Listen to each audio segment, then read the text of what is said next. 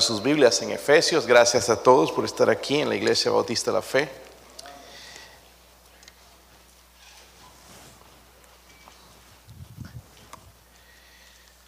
Bueno, hermanos, pues vamos a ponernos de pie y vamos a leer del 11 al 13. Yo leo el 11, ustedes el 12 y todos juntos leemos en el 13. Capítulo 2 de Efesios, hermanos. Si traen Biblia, ¿verdad, hermanos? Sí. Si no, busque ahí abajo, a veces del- de las sillas hay una copia de las Escrituras. Si no, comparta con algún hermano. Eh, Yo estoy firmemente convencido, hermanos, lo que, lo que cambia y transforma es la palabra de Dios, no lo que decimos nosotros, sino la palabra de Dios. Versículo 11, ¿sí lo tienen, hermanos? A ver, échenle ganas, hermanos, que andan con frío, cansados de descansar. Pero vamos a venir a adorar. Si es el último servicio del año, vamos a poner todo. Terminemos así, hermanos. Si no lo hicimos en este año, hagámoslo el último día de, servicio. Hagámoslo hasta el final de, este año, pero hoy, que sea algo especial. Venga, vinimos a adorar a Dios, ¿verdad? Y lo ven- venimos a adorar a través de la, cantarle, alabarle, pero también a través de la, escuchar su palabra. Versículo 11 dice así. Por tanto, acordaos de que en otro tiempo vosotros, los gentiles, en cuanto a la carne, eras llamados sin circuncisión por la llamada circuncisión, hecha con mano en la carne.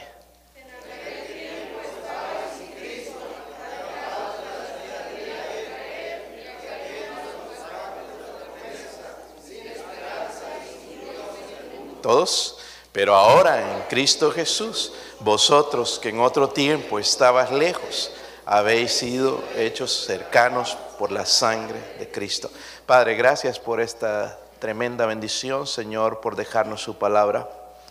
Oro, Señor, para que hable, Señor, a mi corazón, hable a nuestras vidas, Dios mío.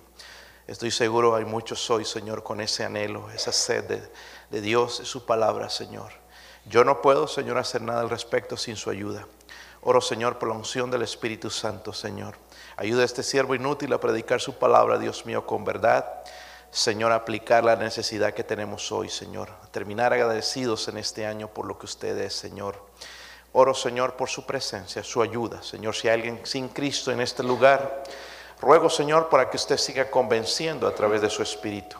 Si hay alguien que nos escucha, Señor, por favor, también en, en sus casas, ruego, Señor, por favor, por su ayuda, Dios mío. La convicción del Espíritu Santo. Oramos, Señor, por su presencia en el nombre de Jesucristo. Amén. Pueden sentarse, hermanos.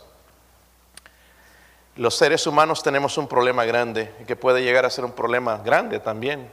Se llama esto, hermanos, el olvido. Dígalo conmigo, se llama el olvido. ¿Nos olvidamos, sí o no? Nos olvidamos de todo, ¿verdad? Nos olvidamos de cosas pequeñas, dónde están las llaves, cosas así. Pero también nos olvidamos de cosas grandes. Y esto, lastimosamente, hermanos, tiene un impacto. Un impacto en cómo respondemos a los demás. ¿Por qué? Porque el olvido puede producir daños, puede producir daños en nuestras relaciones con los demás, especialmente en nuestra relación con Dios. Si olvidamos de la generosidad de Dios, trae daños a nuestra vida, no a la vida de Dios, sino a daños en nuestra propia vida. Por otro lado, hermanos, si nosotros recordamos o el recuerdo va a producir adoración, adoración hacia arriba, va a producir humildad interna y va a producir generosidad con los demás, una generosidad externa. Y es lo que Pablo le dice a la iglesia de Éfeso aquí en el versículo 11 que nosotros o que leí, dice, por tanto, dice, ¿qué les dice? Acordaos, ¿están conmigo hermanos? Dice, por tanto, dice, acordaos para estar más agradecidos. Lo que le va a escribir es importante, por tanto, dice la Biblia, acordaos. Debemos recordar siempre entonces el contraste, hermanos, de nuestro estado anterior, lo que éramos sin Cristo cuando estábamos sin Él y lo que somos ahora. Debemos recordar, no olvidar lo, lo que somos también ahora a través de Cristo. Si Pablo empieza, hermanos, una sección de su argumento por medio de esa frase, por tanto, dice, acordaos acordaos, y vamos a ver en un rato el resto, pero le dice acordaos. Va a enlazar lo que le dijo antes. Recuerden que en el capítulo 2, el versículo 8 habla de la salvación, ¿verdad? Por gracia sois salvos por medio de la fe, y esto no es de vosotros, pues es un don de Dios. Lo va a conectar y va a hablar de esto, de recordarse entonces de lo que ya el Señor hizo y lo va a, conectar con esto. Vamos a hablar de la reconciliación. Es el tema en realidad en este capítulo, el versículo 16 dice, y mediante, ¿están ahí hermanos? Dice, mediante la qué? La cruz. Miren esto, reconciliar con Dios a ambos en un solo cuerpo, matando en ellas las enemistades, a tanto a judíos como a gentiles. Y cuando hablamos de reconciliación, ese es, lo siguiente, ese restablecimiento de la paz entre dos partes porque hubo un conflicto. Y eso es reconciliación, porque nosotros estábamos en conflicto, no unos con otros, aunque sí a veces, pero eso era un conflicto directo con Dios. Y para eso nos ha reconciliado, dice, por medio de la cruz. Como dije antes, hermanos, el, el olvido puede producir daños. Daños, en este caso, con nuestra relación con Dios. Y aquí voy un poquito ya entrando más al tema, simplemente quiero darles siempre un poquito del del, trasfondo, pero eh, la verdad, hermanos, yo no comprendo ya en estos días ver cristianos que viven vidas afligidas en derrota. ¿Por qué? Les voy a mostrar. Si usted lee, leído, ¿cuántos han leído el libro de Efesios? Eh, eh, hermanos, tienen que leer ese libro, no, no leerlo nada más, estudiarlo. Estudiarlo y van a encontrar cosas tremendas que les van en realidad a animar. Miren, eh, primeramente, miren el versículo 4, capítulo 1, versículo 4. Si usted hace una lista de los beneficios que recibió de Cristo, mire, dice el versículo 4, según nos que escogió. Eso es tremendo, hermanos. Nos escogió, pero dice, en Él, antes de la fundación del mundo, para que fuésemos santos y sin mancha delante de Él, ¿verdad? número uno, hermanos, somos escogidos por Dios. Amén. Somos escogidos por Dios, pero no solamente eso es una bendición. Hay muchas aquí, pero voy a mencionar algunas. Miren el versículo 7. Y en quien tenemos que redención, dice un rescate, ¿verdad? Por su, por su sangre, el perdón de pecados según las riquezas de su qué. No hay, hermanos, tal cosa de que nosotros merecemos, sino que es algo que es por su gracia. Somos redimidos por Cristo. Somos escogidos, somos redimidos y podríamos personalizarlo. Soy escogido por Dios, soy redimido por Dios. Pero miren el versículo 13, ahí mismo en ese capítulo, dice, en él también vosotros, habiendo oído la palabra de verdad, el evangelio de vuestra qué?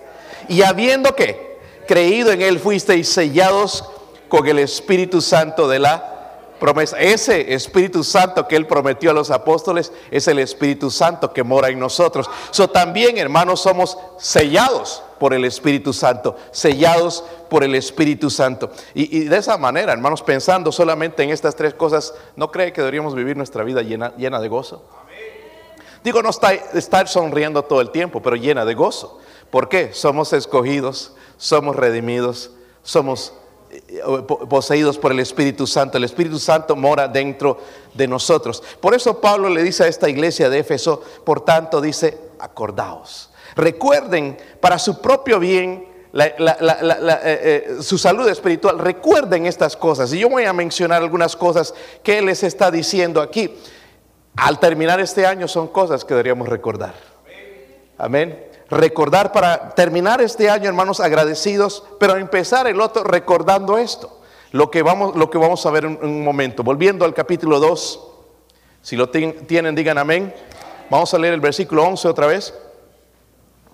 Dice, por tanto, acordaos de que en, ¿qué? Otro tiempo, había otro tiempo, ¿verdad?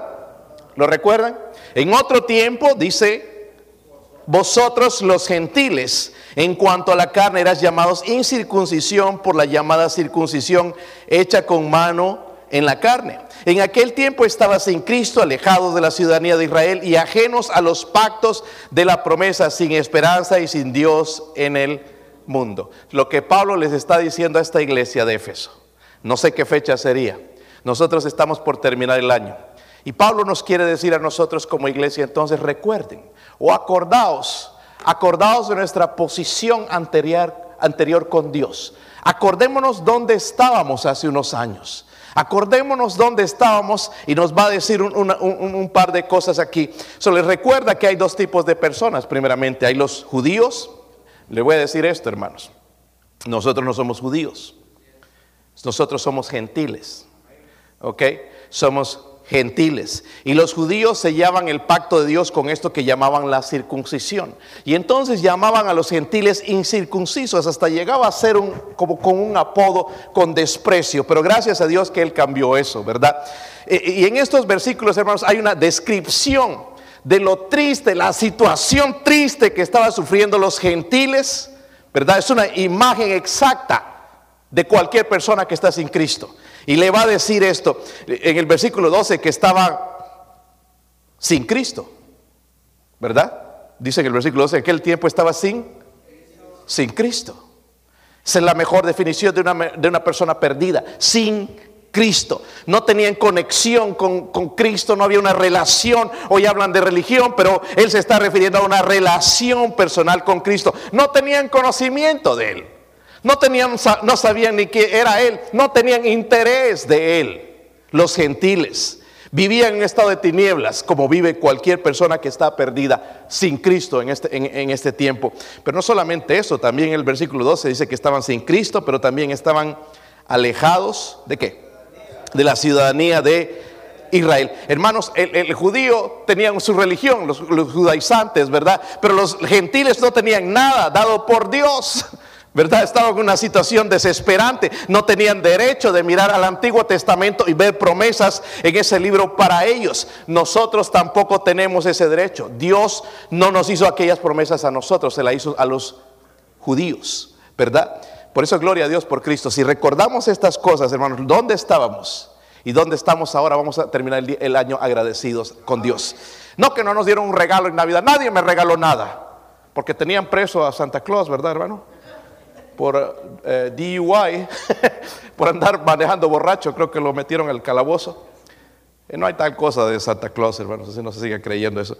Eh, pero el versículo 12 dice que sin Cristo, alejados de la ciudadanía de Israel, miren esto también, ajenos ¿qué? a los pactos de la... Dios había hecho promesas, pero había hecho promesas a la nación de Israel, no a nosotros. Por eso, hermanos, cuando leemos el Antiguo Testamento tenemos que ser bien cuidadosos por ejemplo, en Isaías hay muchas promesas que son para el milenio. Y muchas religiones se agarran de ahí, pero aquí dice, y es en el milenio donde Cristo va a reinar, pero son promesas al pueblo de Israel. las promesas de Israel fueron terrenales. Saben, las promesas de nosotros son celestiales. No las vemos, por eso no las creemos. Los judíos sí podían tocarlas de ellos, pero nosotros no. Nuestras promesas, hermanos, son celestiales. Ellos vivían, hermanos, los gentiles vivían sin tener conocimiento de la salvación que Dios ya planificaba en el Antiguo Testamento. Volviendo a Isaías, ya él profetizaba cuando Cristo murió, ¿verdad? Él estaba desfigurado en la cruz y todas esas, pero estaban ajenos a las promesas de Dios. Y dice también, hermanos, ahí como para dar otro golpe, dice sin esperanza. Hermanos, las religiones del mundo no tienen esperanza. Solamente en Jesús hay esperanza. Hace años cuando murió el Papa Juan Pablo II, recuerdo, lo entrevistaban a la gente en Italia, porque cuando murió ahí estaban reunidos alrededor de la basílica y estaban llorando la gente y les preguntaban qué iban a hacer, no sabemos cómo hacer, se murió el Papa. Eso no pasa con Cristo. Eso no pasa con Él, porque Él no muere, ¿verdad? Él murió, pero Él resucitó y Él vivo para siempre. Yo soy el que vivo, estuve muerto y vivo ahora por los siglos de los siglos, dijo Él, ¿verdad? So, servimos a un Dios, hermanos. Miren, las religiones no pueden dar esperanza en cuanto a resucitar. Saben, mientras hoy eh, leía la Biblia, meditaba también en cuando Jesús resucitó a, a Lázaro. Recuerdan esa historia, ¿verdad? Para mostrarnos, hermanos, en el futuro también que Él tiene poder para resucitar gente. Amén. Y Él por eso le dijo a Marta, yo soy la resurrección y la vida. El que cree en mí, aunque esté muerto, vivirá. Y le pregunta a ella, ¿crees esto? Son millones de personas hoy están día, en día, hermanos, sin esperanza. Estábamos pensando, hablando de esto del mundial. Para los argentinos, hermanos, el fútbol no es un juego.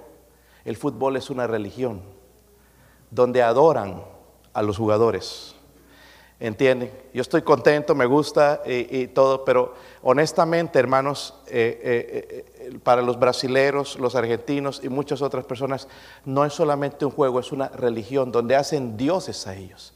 Toda esa situación penosa que están pasando en su país, de hambre, de, malos gobiernos, de ladrones y todo eso, la ponen y se alegran tanto por eso y celebran tanto y levantan esa copa como si fuera, hermanos, la cosa mayor. No hay, pero están sin esperanza.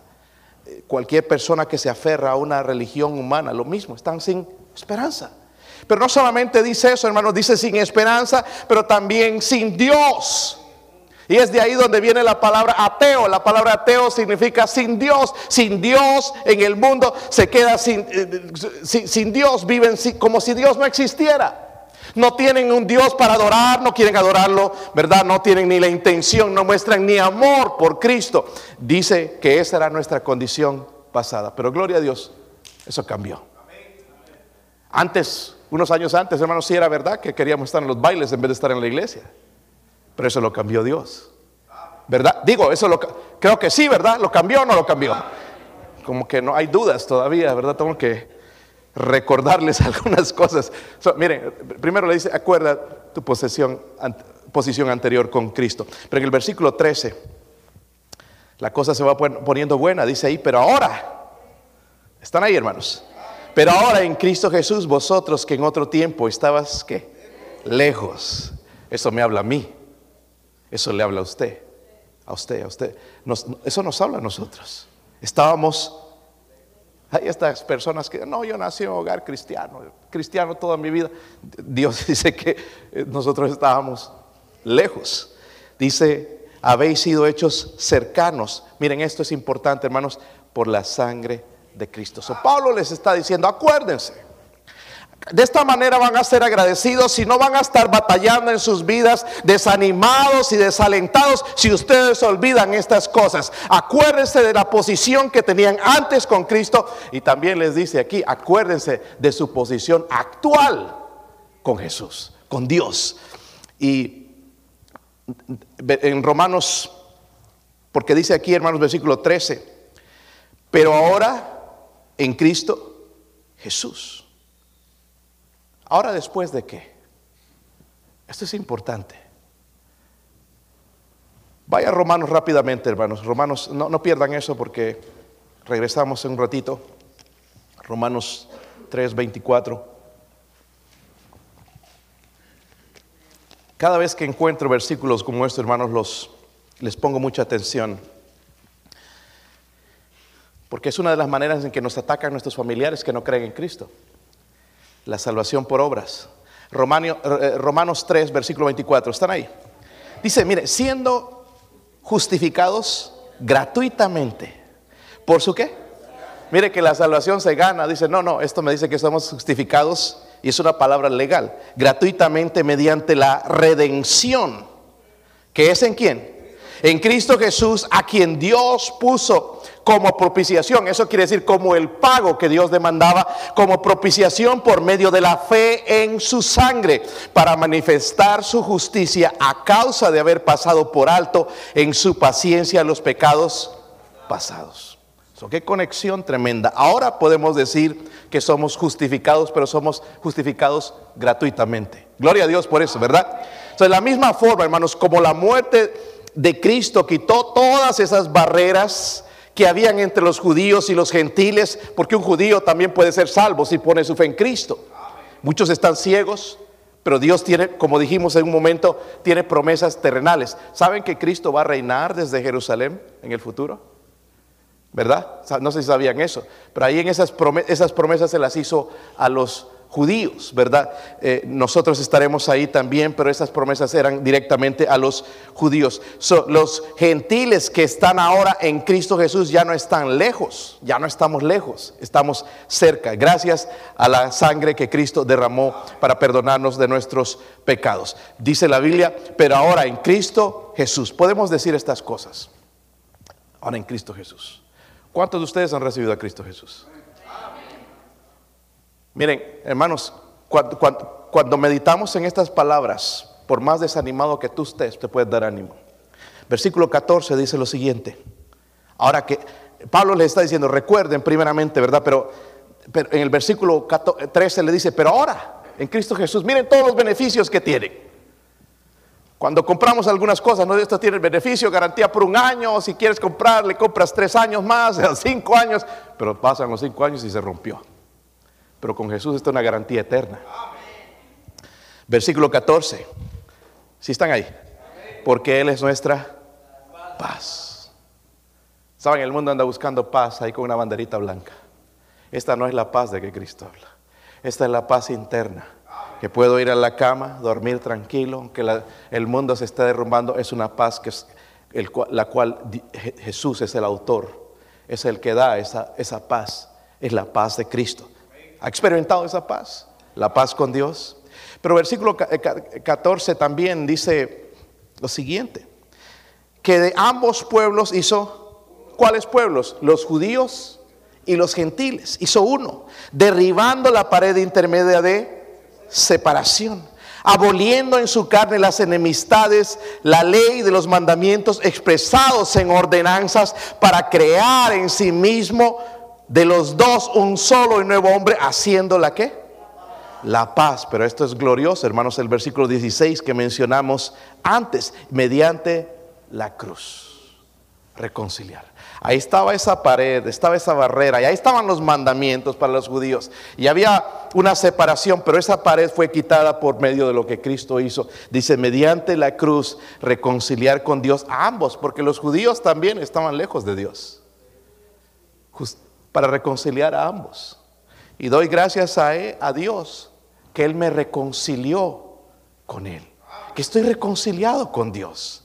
Y eso me debería animar, hermanos, terminando este año, de que no solamente Él es nuestra paz, sino que derribó esa pared de separación. Tenía que ir un intermediario para ver si podía hacer algo por mí, pero gracias a Dios que cuando Él murió, hermanos, esa, incluso en el templo, esa pared, eh, esa división entre el lugar santo y santísimo, donde solamente podía entrar el, el sumo sacerdote, se partió, dice, de arriba para abajo, para que ya mostrando nosotros podemos tener comunión con Dios, gracias a lo que Cristo hizo. ¿No es maravilloso lo que Él hizo? ¿Y por qué andamos ahí tan que no tenemos ni esperanza ni nada? Cuando tenemos la paz de Cristo, derribó esa pared de separación. Miren, si Dios está con nosotros, hermanos, bueno, la Biblia dice quién será contra nosotros, ¿verdad? Pero si Dios está en nosotros, ¿de qué nos preocupamos? Hablamos de confianza, hablamos de fe, pero en realidad a veces no está ahí. Si Él es nuestra paz, Él derribó esa pared de separación, yo tengo acceso a Él ahora todo el tiempo.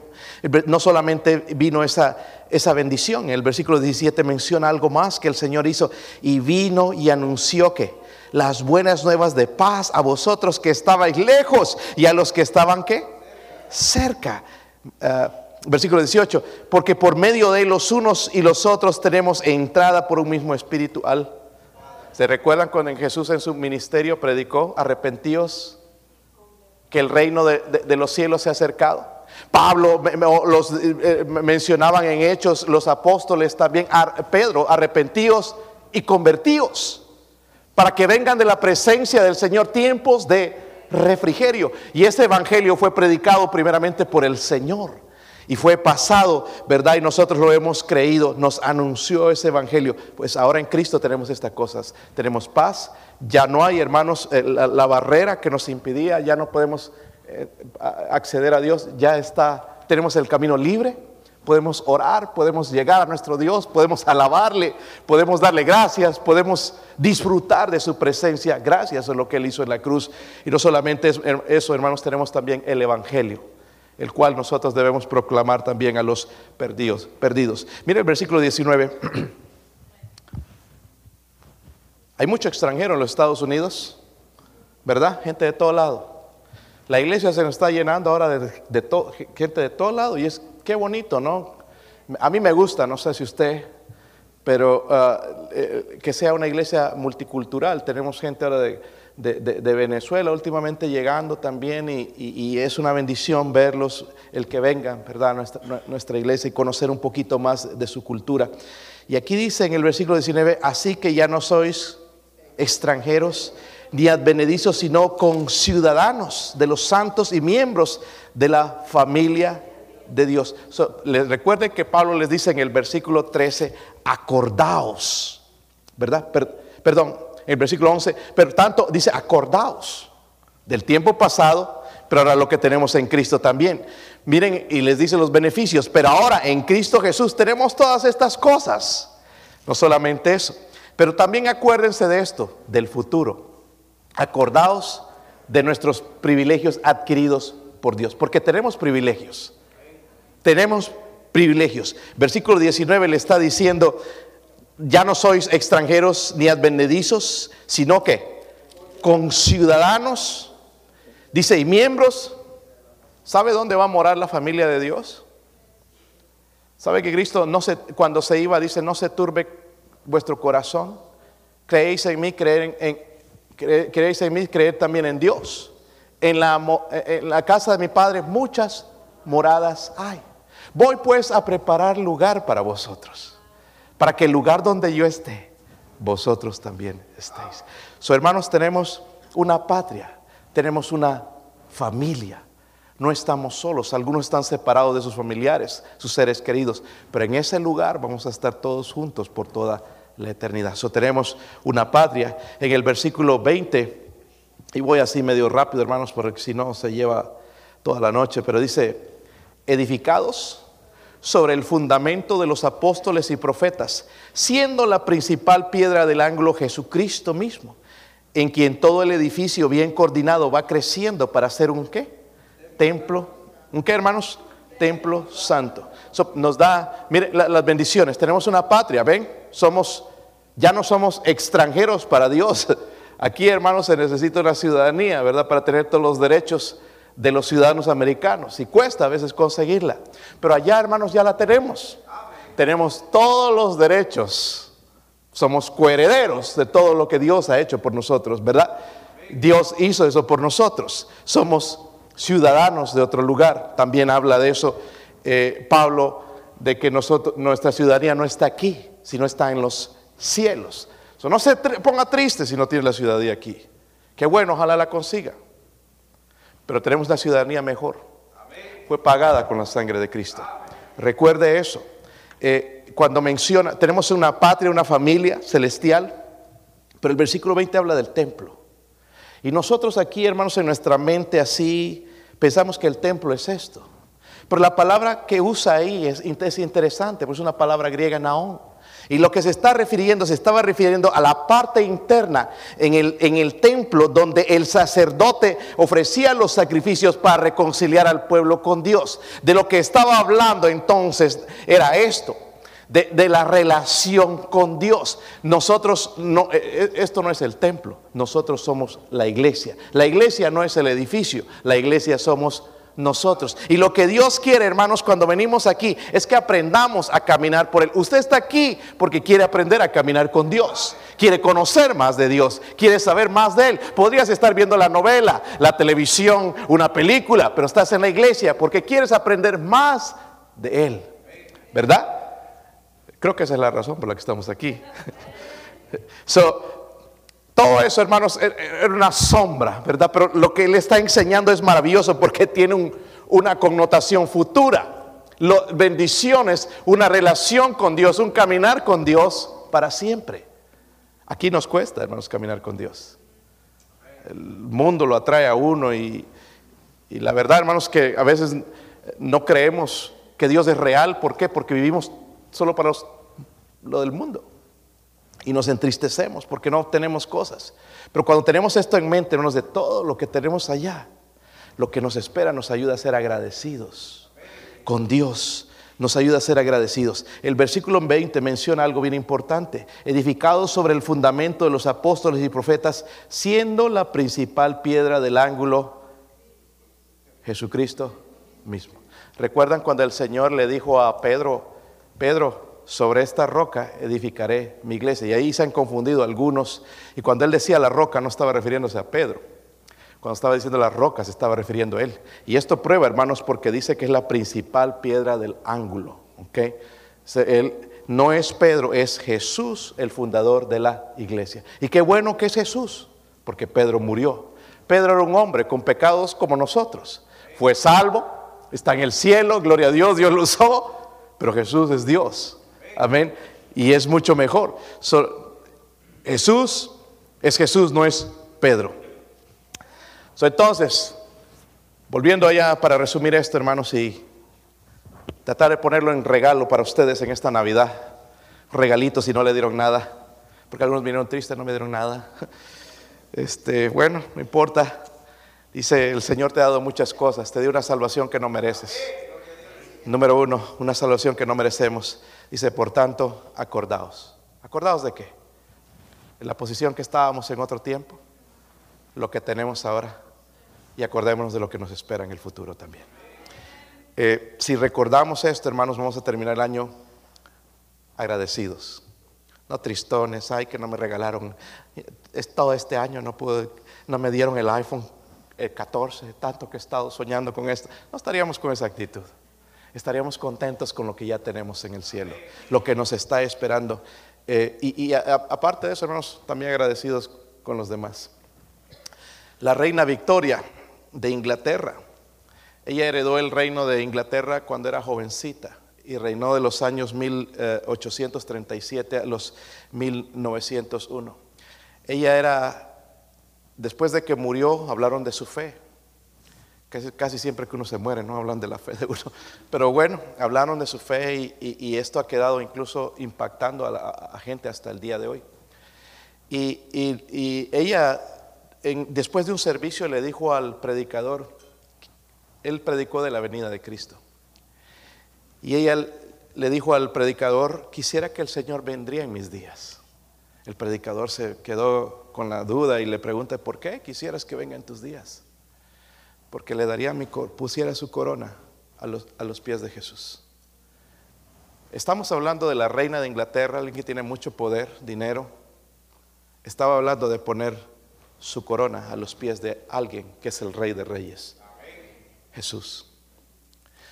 ¿Cómo es posible que el corazón de esta reina, porque una persona con poder se vuelve arrogante, todos tienen sus sirvientes, a todos en sus pies, que quiera hacer eso para Jesús? ¿Cómo es posible? Esta mujer fue impactada por Dios, pero se acordaba de lo que era en otro tiempo, se acordaba de lo que el Señor había hecho ya, había, él era su paz, pero también se recordaba que había algo mejor para ella en el futuro. En este fin de año, hermanos, recordemos lo que el Señor hizo por nosotros. Dios es bueno. Yo estoy tan agradecido con la salvación. Si no tuviese nada más, estoy tan contento con la salvación. Yo recuerdo muy bien la persona que era antes, la persona que soy ahora. Y un día seré como Él, cuando Él regrese. Somos gente bendecida. Somos gente bendecida. Dejemos, hermano, la depresión y el desánimo y, vamos, vamos a ser agradecidos con nuestro Dios. Él derramó su sangre hace dos mil años en la cruz por nosotros. Vamos a ponernos de pie y orar. Si Dios siente venir a orar, mi esposa va a tocar aquí algo en el piano. Si quiere venir al altar, orar, dar gracias a Dios, terminar este año agradecido por lo que Dios ha hecho en su vida. Padre.